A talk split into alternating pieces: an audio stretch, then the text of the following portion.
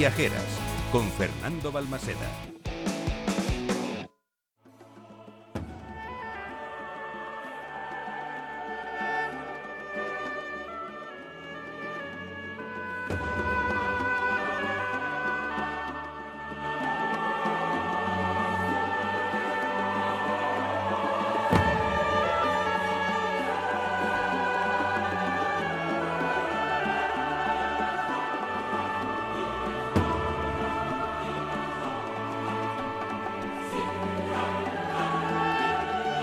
Comenzamos cuarta hora de programa de la mejor manera posible.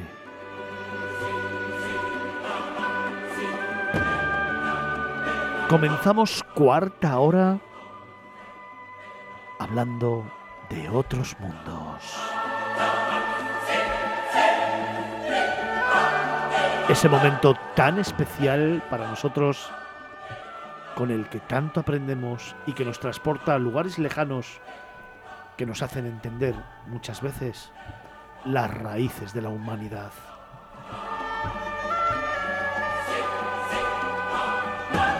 De la mano de Antonio Picazo y con su inconfundible firma, hoy, además, comenzamos una subsección de esta sección, porque vamos a descubrir el mundo, vamos a irnos a otros mundos de la mano de los grandes personajes de la historia.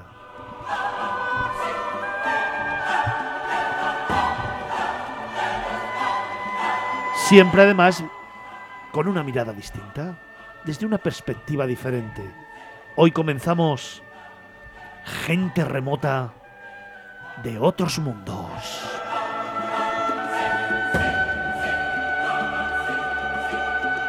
Hoy te presentamos una viajera contradictoria e inadaptada.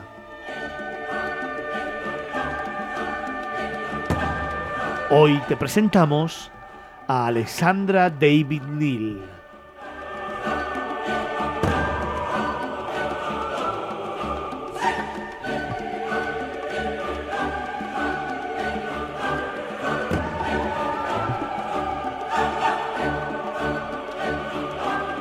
Hoy te presentamos a un personaje diferente, incansable, viajero.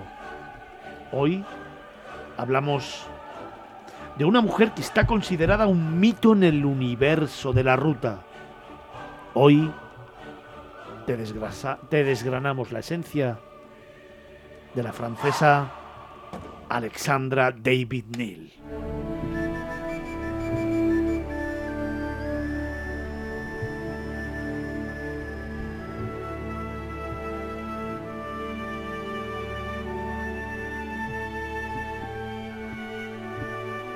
Una mujer que destacó porque fue la primera occidental que llegó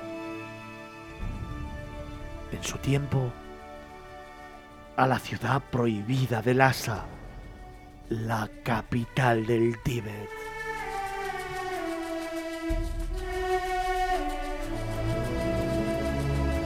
Y lo hizo, además Antonio, tras 2.000 kilómetros de camino y cuatro meses de penalidades. Dificultades que le salieron al paso entre el duro terreno y el clima invernal y atroz de la ceja del Himalaya.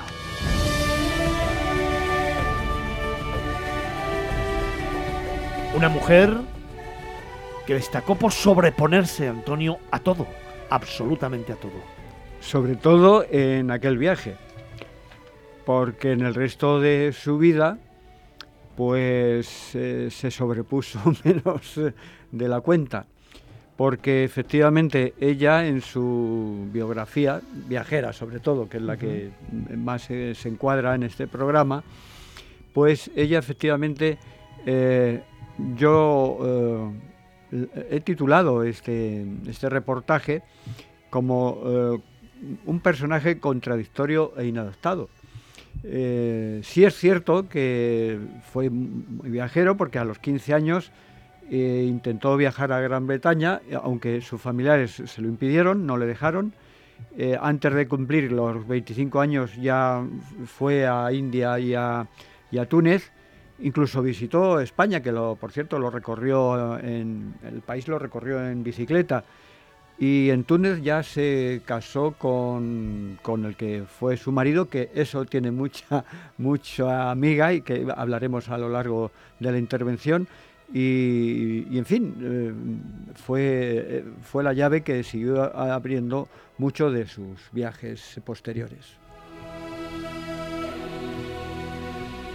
A Alexandra David Neal se le ha querido ver y considerar como una mujer independiente, como una adelantada del feminismo. Pero Antonio Picasso nos cuenta que, como todo en la vida, esta figura viajera quizás esté excesivamente mitificada porque además de su luz propia, de su brillo, en su biografía, también tuvo muchas sombras y carencias.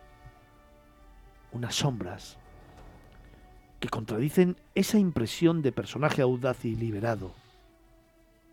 Pero de todo ello te vamos a hablar a partir de ahora. De todo ello en gente remota te vamos a desvelar algunos secretos de este personaje para iniciar esta nueva andadura. Gente remota. Otros mundos.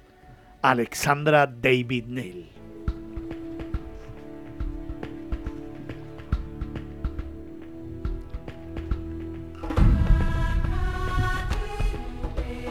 Antonio, ¿quién fue Alexandra?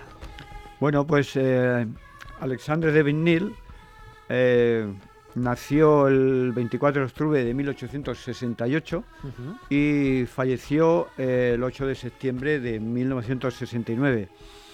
Eh, fue un personaje muy inquieto, como estábamos comentando, desde muy joven mm, no, no, encontró su sitio, no, no encontró nunca su sitio y de todos sus viajes, porque luego aparte de estos que hemos comentado, pues estuvo también, viajó a India, estuvo en Nepal, en Sikkim, en Egipto, en varios, varios sitios más. Y en Sikkim incluso estuvo residiendo en un monasterio budista durante un par de años. Y mm, luego, eh, no en Sikkim, sino en China, mejor dicho, aunque visitó también Sikkim. Y luego su viaje más importante fue el viaje a Lhasa, donde comentábamos que fue la primera mujer occidental que eh, visitó esa ciudad porque hasta principios del siglo XX estaba prohibida para visitar para occidentales, para extranjeros. ¿no? Entonces ese fue realmente para mí el viaje más importante que hizo porque los demás viajes desde mi punto de vista fueron un poquito bluff, no, no, no, no fueron tan, tan brillantes y sí más cuestionables. ¿no?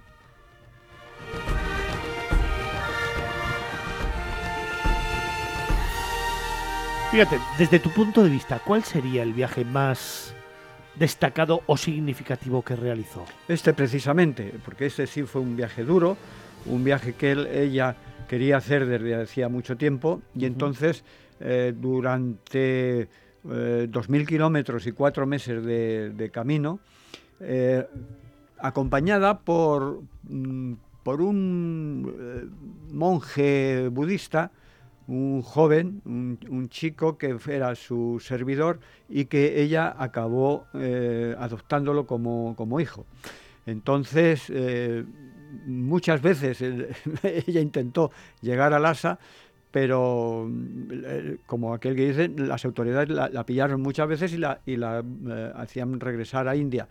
Pero una de esas veces, se, junto con el chico este, el monje, mm, resulta que se disfrazaron de mendigos, entonces se tiñeron la cara de, con ceniza y eh, hicieron ese viaje que fue, está relatado en un libro, Viaje a Lhasa, eh, su obra para mí más importante junto con Magos y Místicos del Tíbet, y, finalmente consiguieron llegar después de una ruta y un trayecto bastante, bastante cruel, muy duro, eh, atravesando y subiendo puertos de montaña y con unas condiciones climáticas muy duras. En las que prácticamente lo hicieron a pie o a lomos de jacks y en algunos eh, sitios tuvieron que atravesar ríos que, por cierto, eh, su hijo adoptivo la cargaba eh, a cuestas para conseguir. Finalmente consiguió llegar a Lhasa y ese relato, pues sí, es muy interesante y eso sí que fue su mejor y mayor, por lo que ella podía tener ese emblema eh, si solamente lo analizáramos como viajera y como, como figura histórica del mundo del viaje. Pero bueno, ella fue algo más, ella tiene una biografía y tiene otros viajes. ¿no? Oye, em, en el tiempo, este viaje, sitúamelo, ¿con cuántos años lo hizo? Esto lo hizo, eh, eh, lo hizo en el año 1924. O sea, ella nació en el 1868, pues entonces podemos hacer el cálculo, ¿no? Entonces eh, era ya mayorcita. era ya mayor, ¿eh? Era ya mayorcita. Sí, sí, hay fotos que, lo dicen. Pero bueno, ella tenía una cierta fortaleza más mental que física y entonces, pues sí, consiguió hacerlo. Casi y con 60 años. Casi, sí, sí, 50 y pico años. Entonces, eh, sí, sí, consiguió hacer este. Pero antes había hecho otros viajes mucho más, eh, un poco hasta, yo diría que hasta ridículos, ¿no? En el sentido de que ella era una, una, una gran burguesa. Ella había nacido en una mm, familia burguesa, ella era de familia rica, su madre, y, ese fue uno de sus grandes problemas, su inadaptación. Ella no, no se sintió nunca querida. Eh, por sus padres, sobre todo por su madre. Su madre esperaba un hijo y nació ella, porque ella su madre quería tener un hijo que fuera cardenal, así, ¿no? Quería un hijo que en el futuro fuera un purpurado. Entonces nació eh, una hija que encima le salió medio zumbada, entonces pues mm, se, produjo una especie de, rechazo sentimental y emocional y eso ella la, la grabó, entonces ni se sintió querida, ni se y lo que es peor, no se sintió mm, con capacidad para querer a nadie.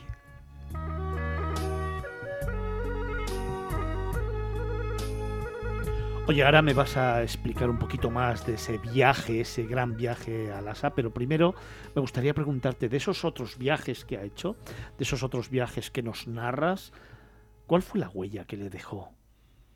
En los viajes en general, la huella que le dejó es que ella acabó siendo una experta eh, en eh, budismo. Ella fue una gran estudiosa, acabó siendo una gran estudiosa del eh, budismo, el budismo tibetano, ¿no? generalmente Mahayana y Tantrayana. Entonces, esa es la huella porque luego ella fue una, una gran estudiosa de ese tipo de, bueno, de, religión. Entonces, pues escribió alrededor de unos 28 o 30 libros en los cuales pues desarrolló toda esa... Hay un libro muy interesante que es, que es Magos y Místicos del Tíbet, donde habla de todo lo que es el desarrollo y todo del por qué las meditaciones y muchas de las... ella da unas teorías y explicaciones de por qué eh, mediante la meditación, por ejemplo, y da incluso una explicación del fenómeno del yeti, para ella el Yeti tenía una cierta explicación. No era el monstruo este que nos pintaban mm, o que nos pintan normalmente como un ser, como un monstruo, ¿no? sino que posiblemente fueran eh, eh, meditadores eh, budistas que en todo el proceso de meditación pues habían conseguido otros estados de conciencia y iban mm, por las nieves del Himalaya pues circulando por allí y la gente los veía como una especie de monstruos y, dejaban esas huellas y entonces ellas, aparte luego, luego el estudio de las reencarnaciones y todo eso, eso lo, lo vio. Pero no, me, no querría mm, dejar de, señalar algunos detalles de esos viajes que digo yo que eran total mm, de, acento burgués. Ella dice, mm, eh, a mí estos viajes me han eh, supuesto un, gran eh, concepto emocional porque me he sentido sola y, aislada conmigo misma, lo cual ha sido una gran sensación, una gran sensación, pero llegaba un séquito de un montón de gente, cuatro elefantes y su propia bañera, o sea que o sea, sentirse sola así es muy cuestionable, ¿no? Si el viaje a Lhasa sí solamente iba con este chico, con lo cual, pues, pues, pues entonces sí, ese sí fue un poco más verdadero, ¿no?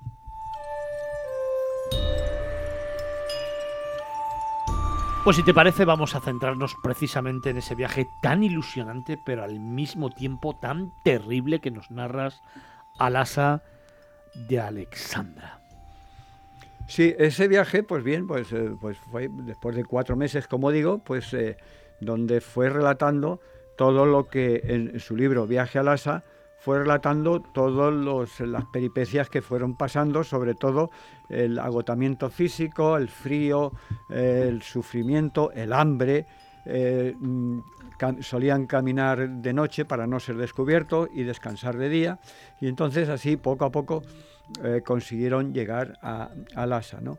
Entonces, mm, todo esto mm, que parece un, y, de hecho es, un viaje heroico, pero ha sido como emblema y bandera, en muchos sentidos, pues del, feminismo, de las mujeres eh, liberadas, etcétera, etcétera, y, tomaron a Alejandra como una Alexandra como un, emblema de la mujer liberada de, finales del siglo pasado, del siglo XIX, mejor dicho, y principios del XX, y, así eh, se creó el mito. Pero claro, el mito feminista es muy cuestionable, ya que esta mujer eh, se casó, se casó con, eh, precisamente la persona que le dio su, apellido, porque se casó con un tal Philippe, Philippe Nil, entonces, que era un ingeniero de ferrocarriles, pero nunca, nunca estuvo con él. Se pasaba enormes temporadas mm, separados, estoy hablando de enormes temporadas de 14 o 15 años. Entonces ella no, ya le planteó claramente que no quería tener hijos con él y que, y que, que podían ser amigos, que podían ser compañeros, y todo eso teóricamente está muy bien, pero a lo que no renunciaba es a las remesas de dinero que le, que le, enviaba continuamente para poder hacer sus viajes. Entonces, o somos o no somos. Y entonces a este hombre pues lo, dejó un poco colgado y tal. Y entonces con el tiempo se presentó en, Francia, con el tiempo, ya ha transcurrido mucho tiempo y después del último, de su penúltimo viaje a Lhasa, porque no fue el último, se presentó en Francia y se presentó con su hijo adoptivo. Y dijo, pues aquí he regresado, eh, tal, y este es mi hijo adoptivo. Y entonces eh, este hombre, Philippe, le dijo, pues muy bien que hayas regresado, seguimos siendo, no sé qué, seguimos siendo amigos, pero este chico aquí no va a vivir, porque si no has querido tener hijos conmigo, no me vengas con un hijo ahora, ¿no?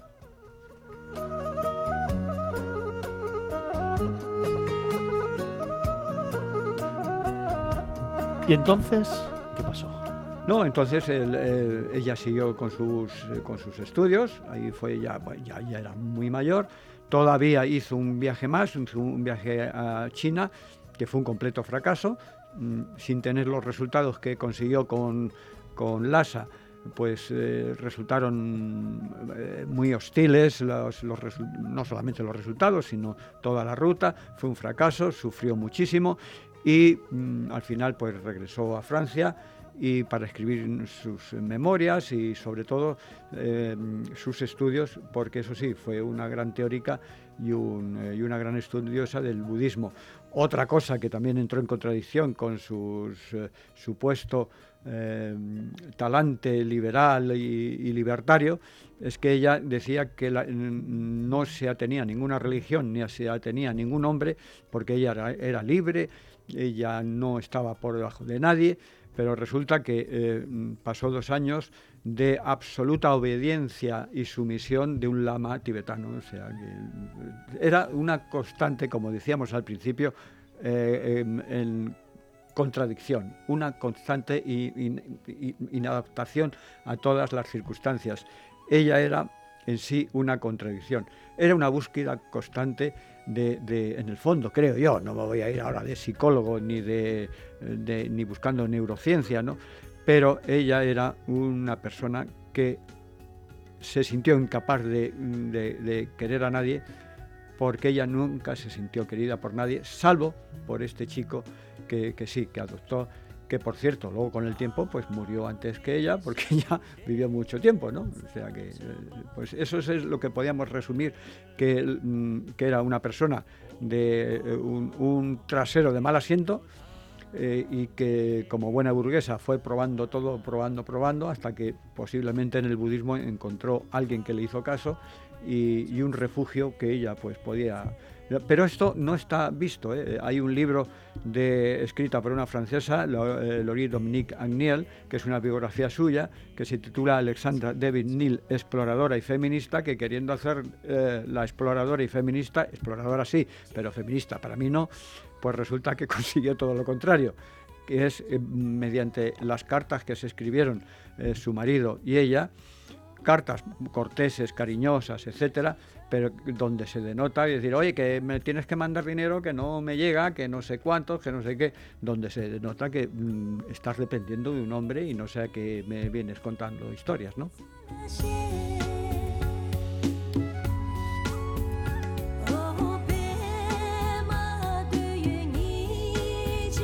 Antonio, ¿alguna última característica destacable de Alexandra David Neal? Pues es una característica muy curiosa es conocida, pero me gusta destacarla y sabía que ibas, estas cosas te gustan preguntarlas siempre al final. Eh, es que Alexandra eh, David Neal, cuando cumplió 100 eh, años, cuando llegó su, cuando llegó su aniversario centenario, se renovó el pasaporte. No le sirvió de mucho porque, ya no viajó más. Porque unos meses después, casi casi con los 101 años, falleció. ¿Alguna enseñanza, algún mensaje que quieras trasladar de toda esa lectura y ese conocimiento de este personaje que tienes? Bueno, eh, yo puedo destacar su resistencia intelectual, su resistencia, su, su, terquedad por hacer cosas, pero también destaco sus contradicciones continuas como persona y personaje, que me ha parecido esa mezcla de todo esto que estamos hablando, me ha parecido muy interesante para traerlo aquí como, como referencia de un personaje eh, que en cualquier caso era viajero, efectivamente.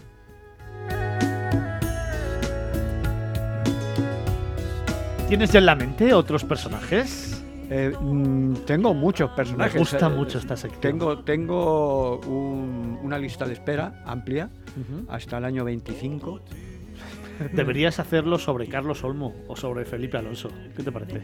Sí, Pini Floyd. Pini Pong. Lo que pasa es que también son viajeros contradictorios. ¿eh? ¿Tú te puedes creer que un señor que lleva 40 años en el sector del turismo, que ha tenido lo que ha tenido, que ha sido quien ha sido y que no conozca Egipto o que no conozca Oporto, pues, eh, pues me pues parece muy bien. Eso dice mucho, muy bueno de él, ¿eh? porque eh, ir a Egipto a conocer pirámides, a mí eso está de más. O sea que en ese sentido, pues eh, cuando quieras, vamos a Egipto a no conocer las pirámides. Pues cuando tú me digas, si no conozco otros sitios como Machu Picchu, por ejemplo, sin ir más lejos. Eso sí, bueno, pero vamos a, Egipto, pero a no conocer las pirámides. La foz de Iguazú. Ni falta que te hace. Carlos. Pues que yo también pienso renovarme el pasaporte a los 100 años. También, ¿no? Aunque espero que en ese momento ya no usemos pasaporte. Yo no voy a llegar. Yo, creo, yo creo que tampoco llegaré. Vamos, yo me quedo mucho antes, ya te lo digo yo. Pero mucho, mucho antes. Antonio, me ha encantado la sección. Me encanta que nos traigas personajes viajeros. Me encantan las historias de esos personajes. Muchas gracias, fantástico trabajo. Muy bien, pero no acaba aquí la cosa porque eh, el próximo día, el próximo programa, habrá una nueva sección. ¿También? Sí. Bien, así me gusta. Pues será el sábado que viene, en la cuarta hora de programa de Miradas Viajeras aquí en nuestra casa, en esa radio nueva que viene, en Capital Radio, en Miradas Viajeras.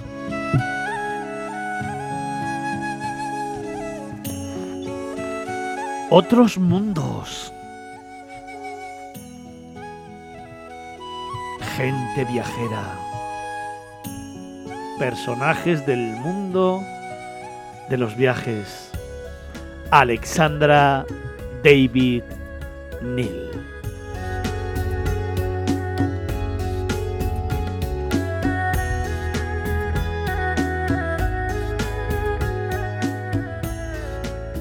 Mirada Miradas Viajeras en Capital Radio.